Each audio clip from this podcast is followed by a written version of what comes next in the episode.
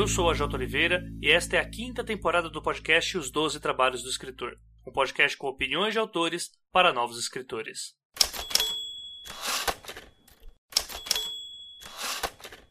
Lembrando que muito do que toca este projeto vem diretamente do apoio dos nossos padrinhos e madrinhas, e em especial aqueles que são citados nominalmente, que são os padrinhos da categoria bronze, que agora é categoria a partir de 15 reais. No caso, meu agradecimento aos padrinhos Carlos Diego Tavares, Daniel Flador Rossi, Diego Mas, Ian Fraser Lima, Janito Ferreira Filho, Mike Bárbara, Paula Lima Siviero e Rafael Rodrigo dos Santos. E se assim como eles você também quiser contribuir para a continuidade desse podcast, faça sua parte através do link padrim.com.br barra 12 trabalhos ou pelo catarse.me barra 12 trabalhos. O 12 sempre é número. Em muitos episódios que eu já gravei aqui, Uh, eu recebi e-mails dos ouvintes falando sobre como que foram as suas próprias experiências publicando e que sempre é algo muito diferente né, de um para o outro e naturalmente é para ser porque nós temos um mercado muito pequeno e isso faz com que uh, várias estratégias diferentes sejam usadas. Né? Entretanto, eu tive muito pouco contato com autores que trabalhem ou de forma independente ou que trabalhem fora daquele espectro. Ah, vou mandar o meu manuscrito para a editora, depois ela me paga um adiantamento, e depois de tantos e tantos tempos eu vou recebendo é, um valor fixo ou não fixo, depende do quanto de vendas que eu faço. E é por causa dessas formas diferentes de se ganhar dinheiro, vamos colocar assim, ou não ganhar, né? Vai muito da pessoa que você está falando, que eu resolvi chamar aqui um convidado que atua no mercado de uma forma não tradicional, em boa parte do tempo, e para jogar aí um episódio mais a vida como ela é, né? Vamos colocar assim, que é o Jean. Então, Jean, se apresenta aí, fala o que, que você escreve e o que, que você tem feito no mercado aí atualmente para o pessoal entender porque você está aqui. Opa, tudo bom, gente? Obrigado pelo convite aqui. Meu nome é Jean Gabriel Álamo, eu sou escritor, escrevo ficção científica, fantasia fantasia urbana, terror, suspense, basicamente é isso e tudo dentro de um mesmo universo literário, né? O Oliveira ele me chamou aqui hoje para falar sobre essas minhas experiências, como ele mesmo disse, porque eu acho que elas são um pouco fora da curva, né? No caso, minha primeira publicação foi com o Poder Absoluto. Eu já trabalhava como editor de livros, tanto para o mercado independente como setor editorial mais tradicional. Então, eu tinha essas duas visões de abordagem de autores que davam bem, autores que davam mal, que cada um estava fazendo. E com Poder Absoluto, meu primeiro livro, é... eu queria todo jeito escrever um cyberpunk. Porra, velho quem que vai ler Cyberpunk no Brasil, né? Assim, pô, não vai adiantar eu mandar o livro para uma editora, esperar meses. Eu sofro de ansiedade, eu não vou ficar esperando meses, merda nenhuma. Eu vou lançar por minha conta mesmo. Foda-se. Beleza, eu lancei o livro, de início vendeu pra caralho, vendeu muito bem. Recebi convite para minha primeira editora, aceitei na hora, foi uma bobagem, porque a gente não deve aceitar de primeira assim. Eu demorei a aprender isso, sabe? Pensei assim, porra, não vou gastar nada, vou lançar meu livro lá, tá? Pronto, mutilaram meu livro lá dentro, saiu uma bosta, a edição saiu horrível, não foi uma experiência muito feliz. Eu sinto que queimou um pouco meu filme até, sabe? Olha aí, ó. E vamos colocar assim, a gente vai falar um pouco mais de tudo isso agora mais pra frente, né? Uhum. Que já deu pra ter uma palhinha pra você estar tá escutando o que, que a gente vai encontrar, que é mesmo outra visão, né, de, de mercado. E a gente vai com ela logo após os recados da semana, da quinzena, seja lá quanto que você estiver escutando. Fala pessoal, bom dia, boa tarde, boa noite. Estamos aqui nos recados do 12 Trabalhos e eu vou ser bastante breve aqui. Não tem muitos recados e tem moto passando, tem tudo, mas não tem muitos recados. Esse é o bom da vida. Então, é, eu queria deixar para vocês aqui que essa semana, como vocês devem ter percebido, 12 trabalhos demorou um pouquinho mais para sair. Entretanto, no dia em que ele deveria ter saído, eu disponibilizei um áudio ensaio uh, falando sobre reality shows, narrativas e conflitos, né? Aproveitando aí não só uh, o time do Big Brother Brasil com a final, mas também de uma pancada de reality shows muito estranhos que estão aparecendo agora nos canais de streaming e até mesmo na TV aberta.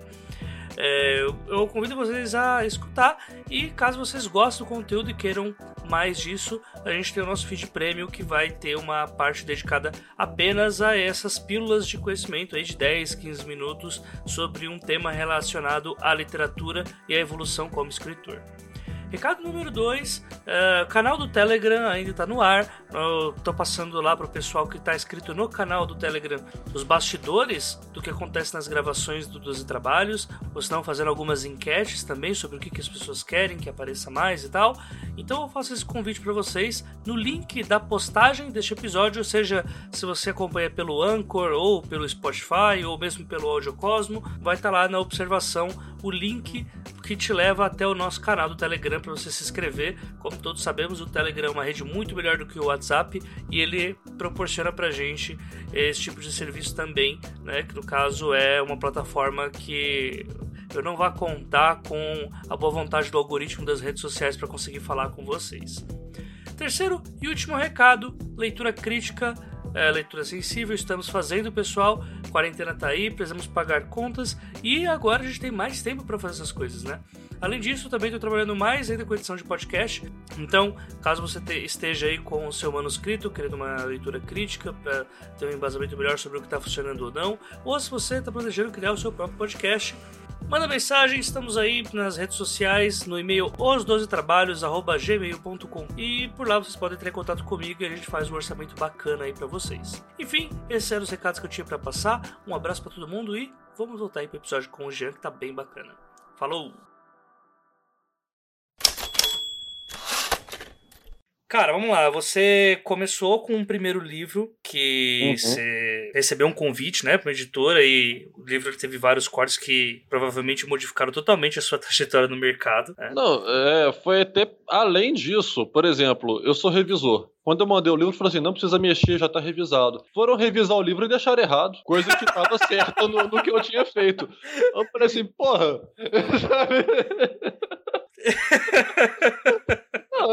mandei o negócio certo. Tanto que eu tinha o um arquivo aqui comigo. Falei, pô, como é que vocês mudam isso aqui? Ah, não, a gente deixou assim, por isso, por isso, por isso. Não sei o que aconteceu na revisão, não sei o que. Né? Falei, então, então tá, né? Mas aí tem um erro teu também, né? Porque você não, não fez a última conferida, né? Olha, foi burrice e foi falta de oportunidade também. Eu tava lotado de serviço de revisão para fazer. Uhum. Eu tava dormindo assim duas, três horas por noite. Acordava, ia trabalhando, trabalhando, trabalhando, dormia a hora que o cansaço ficava ficava insuportável, dormia duas, três horas, acordava voltava a trabalhar. Então, assim, mas, pô, vou confiar no cara, né? Já tá revisado.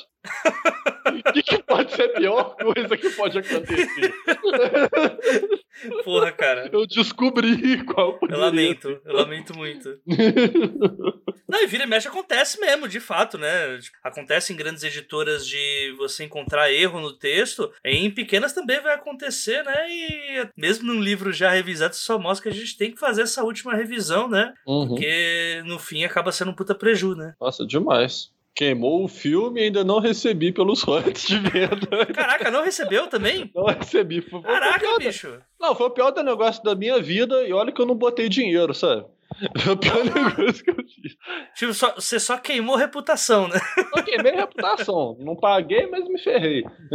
Caraca, que droga, velho. Que droga. É. Mas assim, tipo, beleza. A gente tem esse. Você já trabalhava com serviços editoriais, né? Que é o que muita uhum. gente já faz, né? Na, da parte de literatura. É muito difícil viver só de royalties e tal. Mas. Uhum. E como que isso modificou para você, para as próximas ações que você tomou? Olha, eu decidi que realmente não mandaria nada para editora nenhuma. Ah, pegou ranço na época? Não, não é que eu peguei ranço, mas é aquela coisa. Vamos supor que, além de passar por esse estresse de novo, caso acontecesse com alguma editora, eu ainda tivesse que mandar um original e ficar em análise meses para passar essa raiva. Porra, é surtar, cara. Aí. Eu... É o que não se adapta a você, tipo, ah, é. biológica e psicologicamente, né? Exatamente. E tem outra questão também, que assim, eu tenho um universo literário próprio. Você pode ler qualquer obra minha isoladamente você vai entender tudo, perfeitamente. Porém, esse universo apresenta ligações no plano de fundo. Então, assim, para eu mandar para uma editora, corrigir da pessoa mutilar o livro lá, ele vir diferente e acabar com a coesão do meu universo literário, uhum. incomoda, sabe? Assim, essa ideia. Mas por que você não mata esse tal de Voldemort agora nesse primeiro livro? Por quê?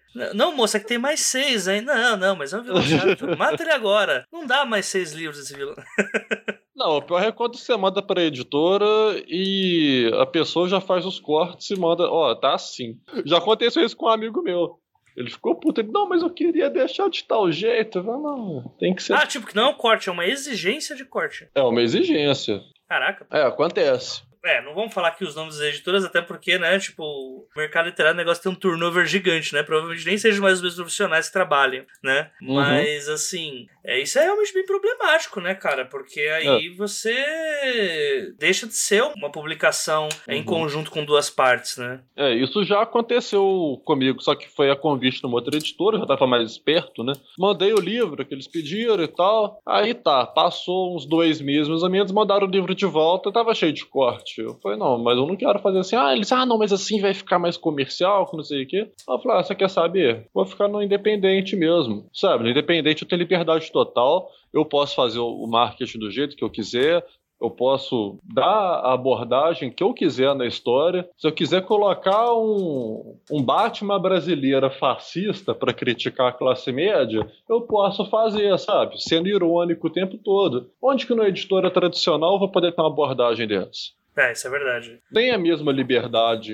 no meio editorial. Então, assim, quando eu publico com editora, essa editora aceitou o que eu quero fazer, né, e, e, me convidou. Eu já não me dou mais o trabalho de mandar para a editora. Também nunca me dei e nem, nem vou me dar esse trabalho. Uhum. É, e é foda isso que você falou, cara, de motivos que para tornar um livro comercial, porque beleza, eu, por exemplo, entendo que existe uma fórmula que incentive mais a venda dos livros. É, são várias técnicas que já acontecem há muito tempo e que meio que não dá pra gente debater com as pessoas que elas estejam erradas. Mas o problema é quando as minúcias disso fazem com que, por exemplo, ah não, no Brasil você não pode ter um título com a palavra diabo ou inferno porque a gente tem um alto núcleo de pessoas cristãs que vão não vão comprar seu livro por causa disso, ou livreiros que vão colocar seu livro na seção de esotérico. E você fica, mano, mas é o título, precisa do título, tá ligado? Uhum. E sabe que eu passei para um negócio mais ou menos parecido com Feiticeiro de Aluguel, que é meu projeto atual, né? Aham. Uhum que é ótimo, diga-se de passagem. No episódio vai estar o link para a compra desse atual projeto do Jean também, tá? Pô, obrigado aí pelo jabá. Mas sabe que eu tava conversando com dois editores, eu tava fazendo um serviço de edição, tá? aí começou a bater aquele papo, né? Uhum. Sobre literatura nacional e tal, e eu tinha falado do Feiticeiro de Aluguel antes de publicar. Aí eu falei assim, não, pô, personagem, ele é um personagem negro, bissexual, ele mexe com bruxaria e tal. E, o, na verdade, embora tenha o título feiticeiro no, no título da história, ele é um bruxo, e eu quero fazer um, uma crítica social com recorte racial por cima e tal, e vai ser uma série de histórias fechadas, não vai ter numeração e tal. Os dois menosprezaram a ideia, cara. Aí tá, passou. Publiquei o livro e tal. É, dá e, pra assim, ver que assim, você tocou em várias palavrinhas que são altos tabus para serem publicados, né? Sabe, eu toquei o foda-se. Então, assim, a, história realmente é um tocar de foda-se enquanto critica a cidade que a gente está vivendo. Então, por exemplo, tem lá um, um, pastor que cria de forma inconsciente uma tulpa que tem a forma de um demônio, é o bode expiatório de tudo que ele não aceita nele mesmo e tal. Não sei se chegou a ler esse. Não, eu li por enquanto o primeiro e tô lendo o segundo brigando com The Witcher. Ah, sim. Você leu foi o Noite Neon, então, Isso. né? É, que tem um prostíbulo de sucubus com mago negro de cafetão. Sim, é maravilhoso isso, cara. É, não, só, é só pra essas duas coisas que eu mencionei aqui em diferentes histórias, onde que uma editora vai aceitar tranquilamente publicar isso? É difícil. Agora, convite para publicar com o editor eu tenho. Depois que eu lancei a história, sabe? É, então, né? é, na hora o pessoal menosprezou. Depois que eu lancei, eu falei assim, ih, não, olha lá. Aí agora até comentei com a mulher outro dia aqui em casa. Eu falei assim, pô, todo dia eu abro o Facebook, eu entro nesses grupos de literatura, dou uma olhada, né? Que é ali que eu caço cliente de revisão no mercado independente, sabe? Aí eu vejo sempre alguém anunciando, simplesmente no Notepad, uma história com mais ou menos a mesma premissa do feiticeiro de aluguel. Eu falo assim, porra aí, pelo menos eu posso falar que eu tô fazendo escola. É, apesar que assim, né, a gente não. É uma coisa que eu já tinha falado para você em off, né? Que tá tendo uma vibe muito desse plot do detetive é, meio noir, meio aventura vilão da semana. É, e isso tem um, um movimento considerável até no mercado tradicional brasileiro, né? E os plots acabam que você vai naquele TV tropes para procurar esses tropos de, de detetive e tal, você vê que muita coisa se entrelaça, a gente já viu essas histórias várias vezes, né? Mas uhum. o mais interessante é que, igual no teu caso, no. Dá pra colocar o do Gabriel Tennyson também, que já apareceu aqui no podcast, que uhum. publica uma coisa nessa vibe também, mas segue ali um caminho bem diferente. Dá para perceber que a maior parte do mercado acaba pegando essas histórias desde que elas tenham uma higienização a mais e não uma, uma abordagem mais à margem. Quando eu coloco o Gabriel, ele é uma puta de uma exceção que conseguiu entrar nessa daí, né? É. Mas é, mesmo... ele é sensacional, né? Ali foi por um mérito enorme sim, sim. dele. Mesmo você falando, ah, tem várias histórias no Notepad que vem com essa mesma pegada, mas eu, eu acho muito difícil ela conseguir ainda assim abordar a margem, a periferia, a, o baixo do ser humano, né? O hum. baixo da, da matriz social e econômica do ser humano, igual essa pegada que você tá indo, sabe? É, eu vou bem na contramão dessa coisa higienizada e também formatado, vamos dizer assim, porque, por exemplo, você pega uma história e fala assim: ah, não, mas qual que é o objetivo do seu personagem? O que ele quer, o que ele precisa? Porra, o Iago Lima, protagonista feiticeira de aluguel, ele não quer nada, ele quer pagar as contas, pagar a prestação do apartamento e no fim do dia sentar num peru e chupar uma buceta. É isso que ele quer. que isso? é isso.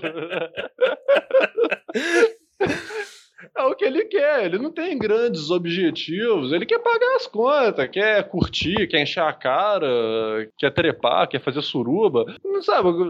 Não, ele é bem anti-heróizão mesmo, né? É, ele não tá nem aí para grandes coisas, grandes missões. Jornadas e... épicas, né? É, ele pode até passar por uma jornada épica e no fim do dia falar assim, porra, consegui um dinheiro legal, vou curtir, vou viajar, vou lá na Bahia lá. Aí você fala assim, não, pô, quais são os elementos fantásticos desse universo? Fala assim, não, primeira coisa, vamos basear em tudo quanto é tipo de crença. Por quê? Porque aí aquela coisa fica oculta na margem da sociedade e você ainda tem um respaldo que permite as pessoas acreditarem mais dentro daquele universo nos elementos. Então, por exemplo, quando que você vai imaginar que você está passando ali na orla de Copacabana, vai pegar uma travesti né, para fazer um programa, e ela é uma fada urbana.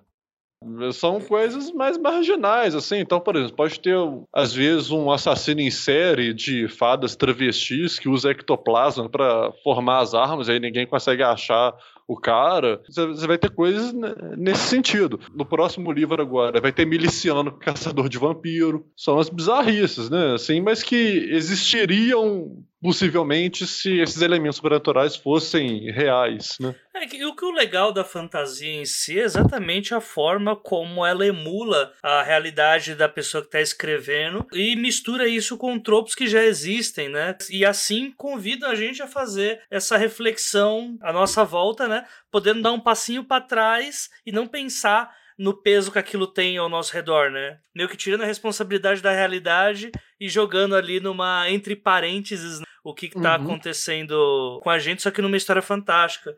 Não importa se eu tenho um miliciano caçador de vampiros, não importa se eu tenho uma paródia do Bolsonaro lá com na sua cúpula governista, tendo vários cultistas é, originados da sociedade de Tule, né? Que era um grupo misticista que até agora criou não saber, Até agora não sei se você tá falando da realidade ou da fantasia. Você pode especificar antes? não, é exatamente o que eu quero fazer. Você perder essa noção dos limites, mas sempre colocando os culpados quem são realmente. Então, assim, se deu uma merda sobrenatural ali, no fim das contas, aquilo ali partiu da. Sim. Vamos dizer assim, da questão humana, né? Um exemplo de crítica social que eu faço. Eu vou abordar a sociedade Tule, uhum. que era esse grupo ocultista cuja filosofia influenciou o nazismo, né?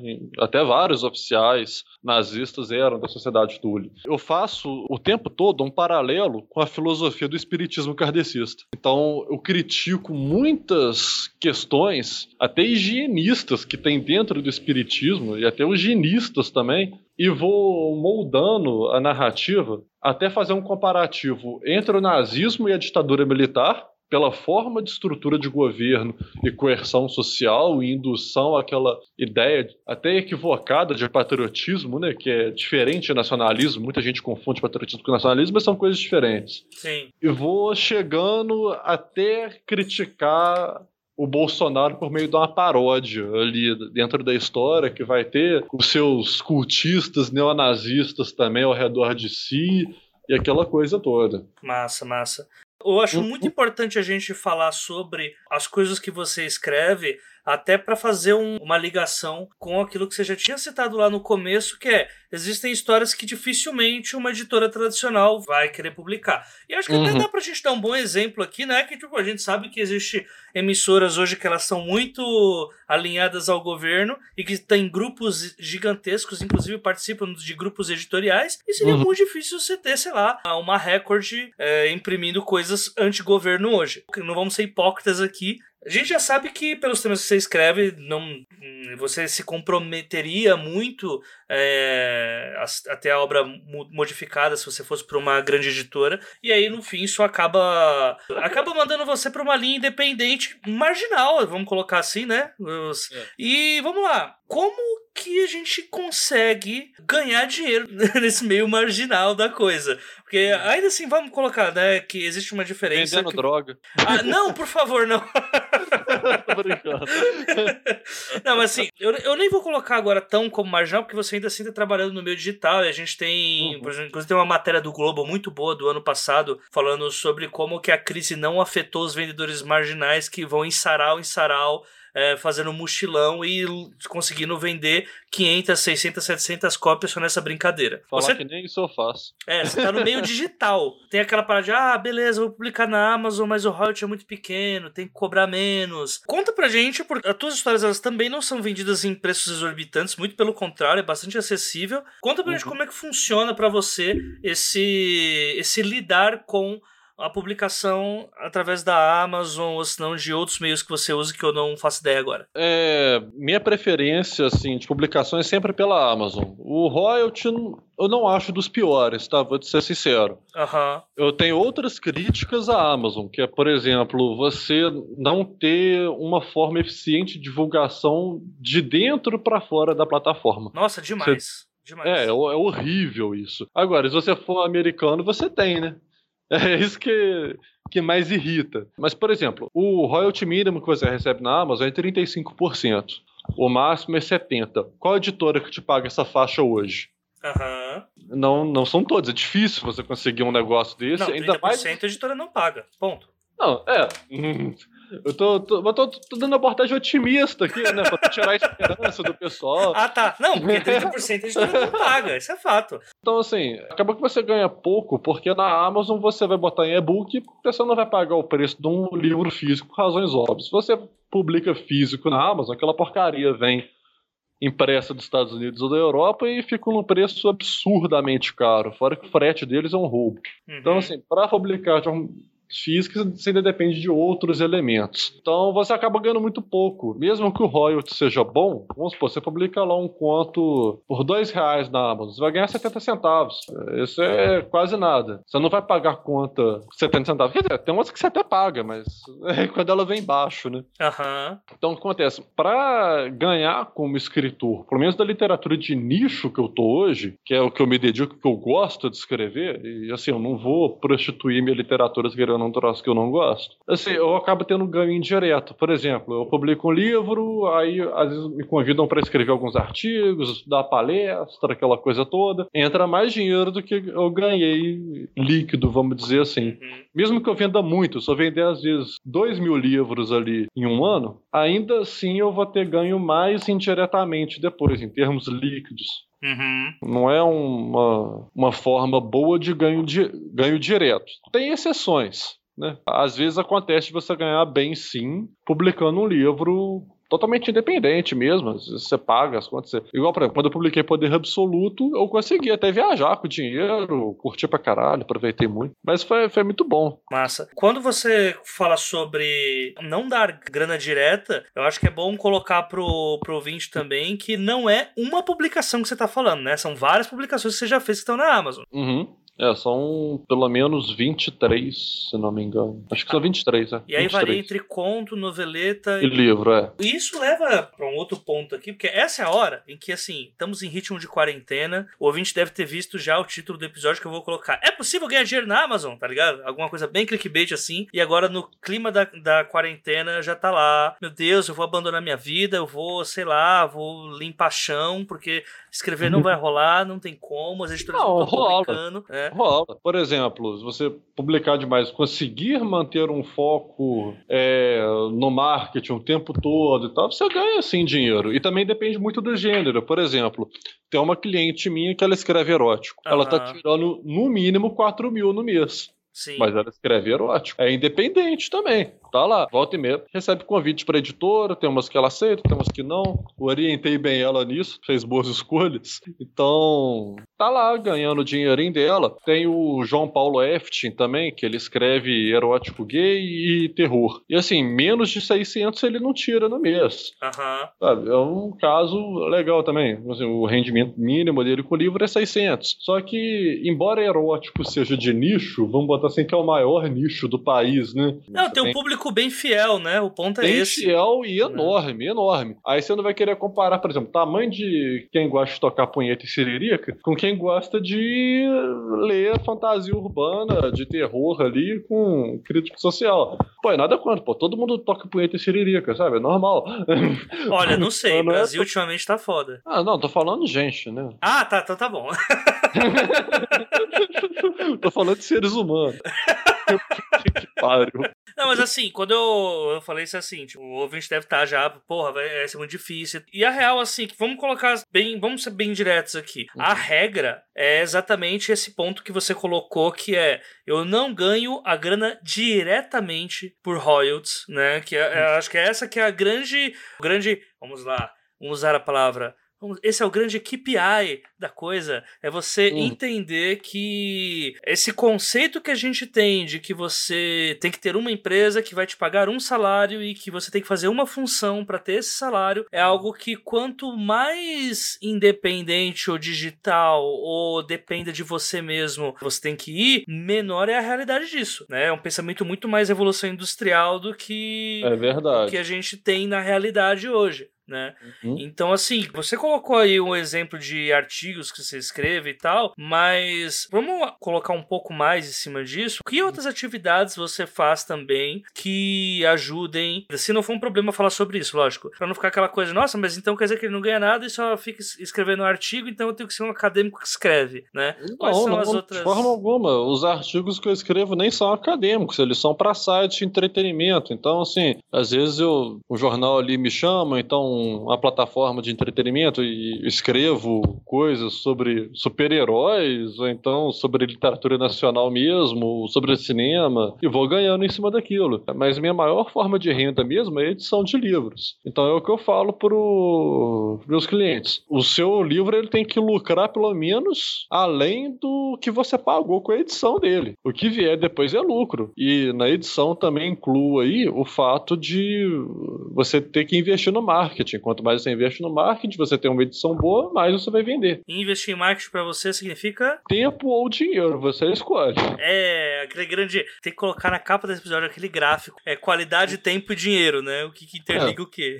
Eu, se eu tivesse tempo e dinheiro, eu botaria os dois para vender ainda mais. Mas se você escolher entre um e outro, assim, tudo depende também de como é a sua abordagem nas redes sociais. Uhum. A forma como eu vejo. Por exemplo, a minha, você deve conhecer do Facebook, é, é, bem direta com todo mundo. É como se estivesse batendo papo ali com um monte de amigo, acaba fazendo um monte de amizade mesmo. Tem autor que prefere uma coisa mais distante. Se você prefere uma coisa mais distante, eu diria que você tem que investir dinheiro. Se você quer uma coisa maior de interação, você vai ter que investir tempo. No meu caso é tempo. Então, assim, muitas vezes, quando eu não tenho tempo, o livro afunda. Já fundei livro por falta de tempo. Não tinha tempo para investir mesmo. Tava tolado de trabalho. Eu acordava, às vezes, 4 horas da manhã, e eu dormia na, sei lá, meia-noite, uma, acordava às quatro de novo, voltava a trabalhar. Porra, que horas que eu ia conseguir?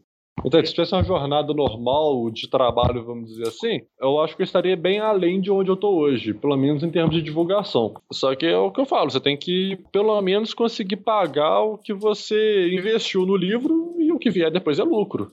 E você vai fazendo aquele sistema de escada. Você, ah, pô, ganhei 50 reais esse mês com o livro. Pô, vou pegar 30 aqui e investir. Pô, beleza, no próximo mês vai ter mais 100. Depois você pega mais uma quantidade legal, investe e assim vai, vai subindo. E fora que o salário do escritor, num geral mesmo, e acho que é esse o elo entre o, o escritor tradicional e também o escritor independente, que é, no final, são vários pouquinhos que tornam os seus, que fazem o seu salário, né? É verdade. São vários é. pouquinhos. E aí eu convido quem estiver escutando aí a a ouvir os outros episódios sobre o mesa do editor, edição independente, tradução, revisão crítica, leitor sensível, é, todos são casos de pessoas que trabalham, que escrevem, mas uh, trabalham na área de escrita, literatura, enfim, para completar essa, entre as completar essa grana não, são vários trabalhos diferentes que a pessoa faz que no fim traz a renda dela e proporciona que ela possa continuar escrevendo. E até tem aquele exemplo, até falando de fantasia mesmo, fantasia urbana, é o André Bianco, né, que goste você ou não, é um cara que hoje ele consegue a cada livro que ele lança são 16, 17, 18 livros que estão vendendo ao mesmo tempo. E Mas isso, eu percebo muito. na minha carreira também, sabia? Uhum. Sempre que eu publico um livro, os outros vão e se vendem. Sim. Eu não preciso nem investir tanto naquele marketing mais. Então Esse acaba... era o que eu ia chegar. Uhum. Cada publicação que você investe no marketing dela, você está ajudando na venda das outras. Então é uma coisa que vai crescendo. E no teu caso, você percebeu alguma uma fidelidade de público maior ou menor por conta dos temas que são abordados serem diferentes? Diferente do que você encontrou no tradicional já? Percebo, percebo. Percebo sim. E quanto mais eu vario no gênero, parece que mais leitor eu fidelizo. Por exemplo, eu comecei escrevendo ficção científica. Ficção científica hard, né? Aquela mais pé no chão. Uhum. Depois publiquei algumas coisas de terror. Esse público fidelizado, em boa parte, foi pro terror. Terror é um negócio meio ame ou odeia, né? Quem não gosta realmente não foi. É, quando eu passei pro suspense, os leitores dos dois gêneros que eu conquistei ali foram pro suspense. E agora que eu tô na fantasia urbana, meio que tá todo mundo lendo, sabe? que pegou um pouco de cada coisa. Aparentemente eles começam a gostar do autor, né? E não do. Exatamente. Então, assim, eu pelo menos tô naquela fase agora em que eu escrevo o que eu quiser e pelo menos eu tenho um público fidelizado e, e que é bem próximo, sabe? Assim, o pessoal comenta, manda feedback, troca ideia. Eu gosto de trocar ideia com os leitores mesmo. A pessoa quer chegar e meter o pau, então quer elogiar, porra, beleza, vamos trocar uma ideia aí.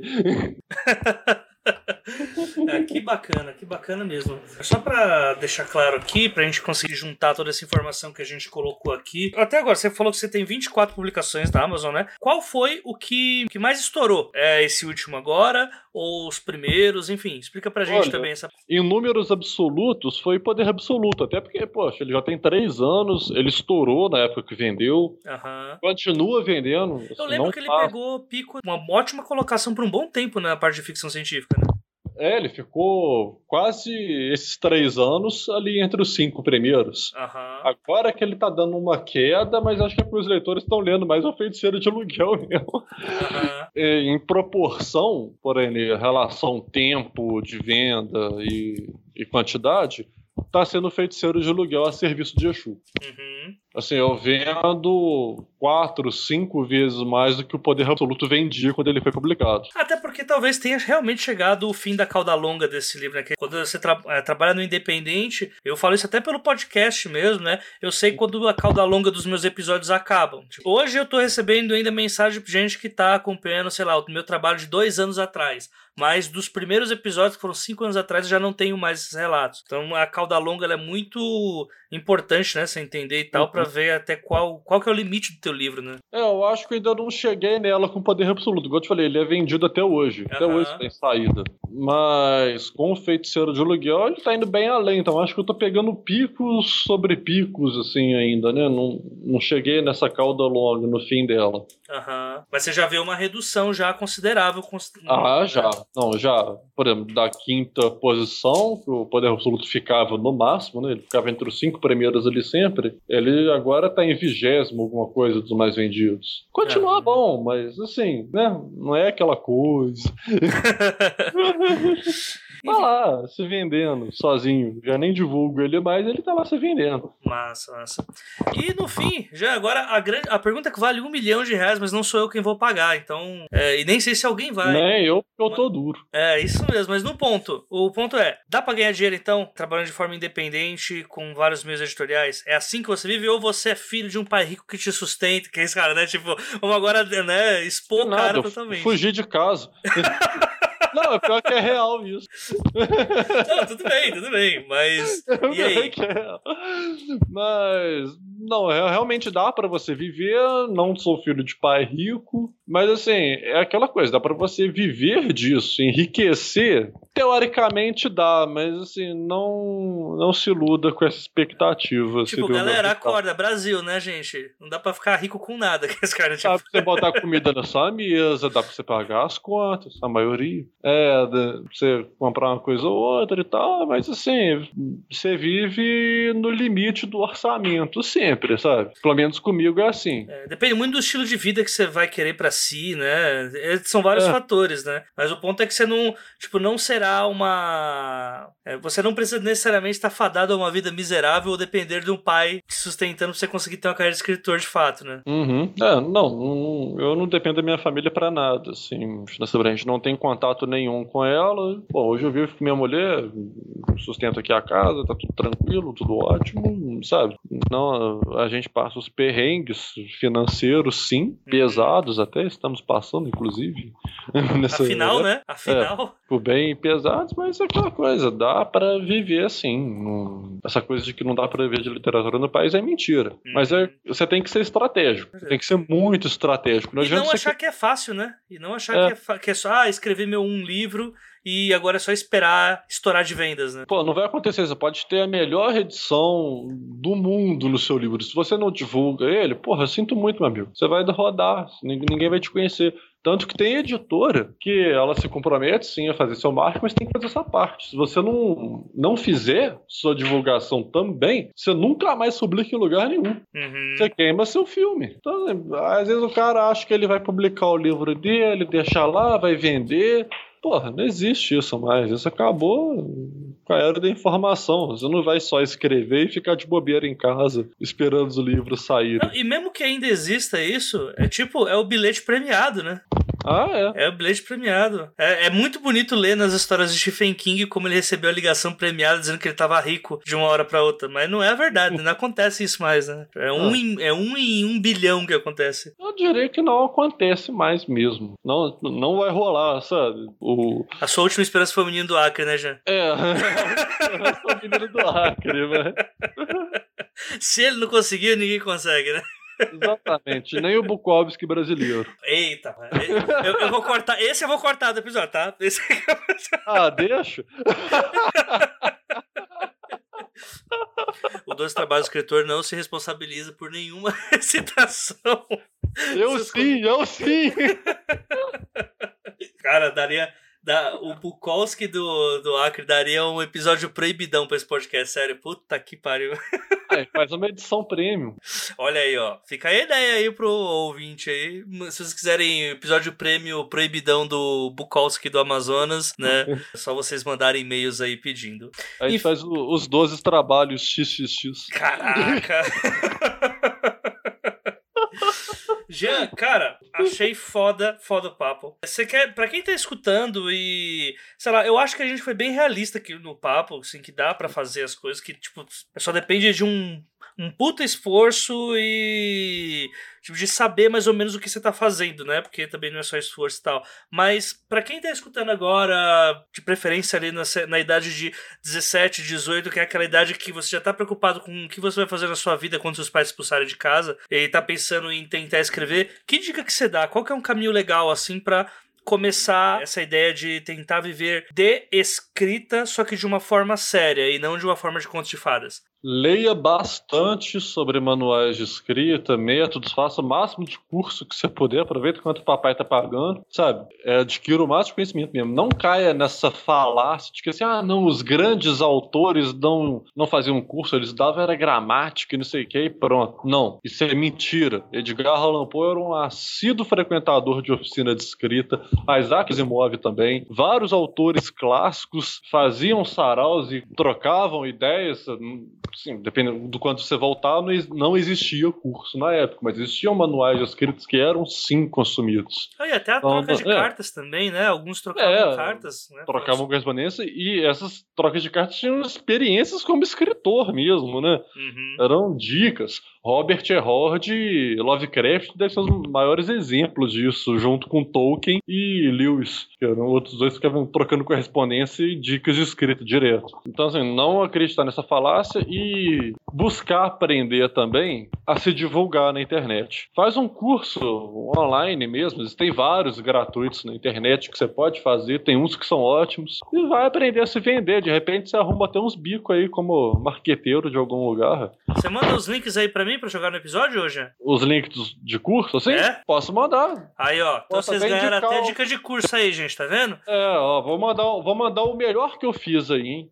O que mais me ensinou. Olha aí que maravilha. Cara, é isso. Eu agora assim, para finalizar, acho que não tem nada melhor do que a gente finalizar com o seu jabá aí, falar o que, que você tá proporcionando pra gente aí na Amazon, quais serviços que você tá é, disponibilizando pra gente, Ian. Esse momento é teu, vende teu peixe aí, cara. Fala pro pessoal o que, tem, tá disponível pra você. Bom, eu sou escritor de ficção científica, fantasia urbana, terror e suspense. Todos os meus livros estão na Amazon. Se você procurar lá Jean Gabriel Álamo, você acha, né? Todos eles, até as coisas que eu não gostaria de mostrar.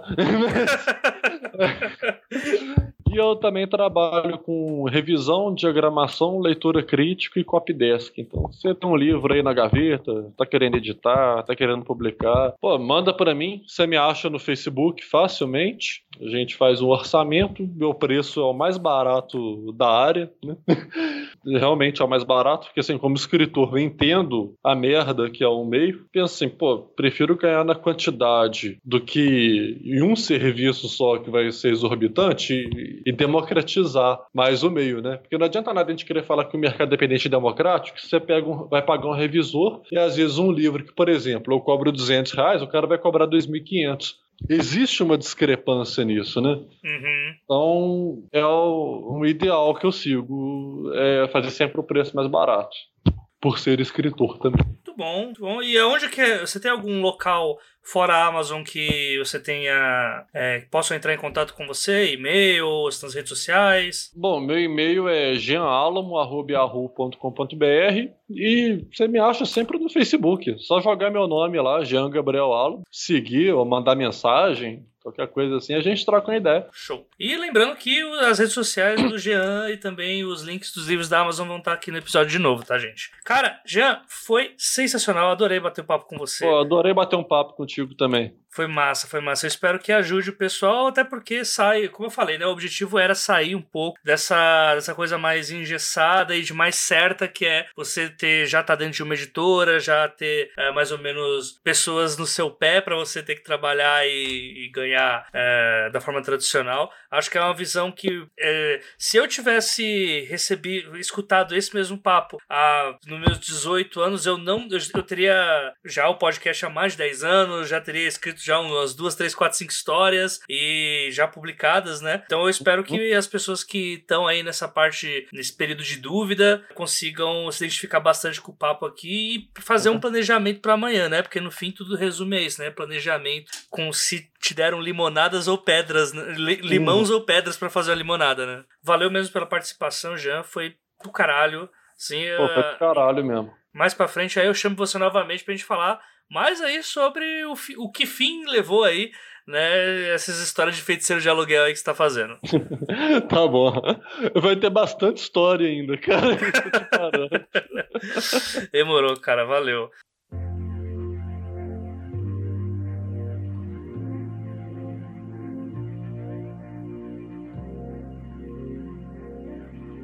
E chegamos ao fim de mais um episódio aqui do podcast Os Doze Trabalhos do Escritor, mas ele não precisa necessariamente acabar por aqui.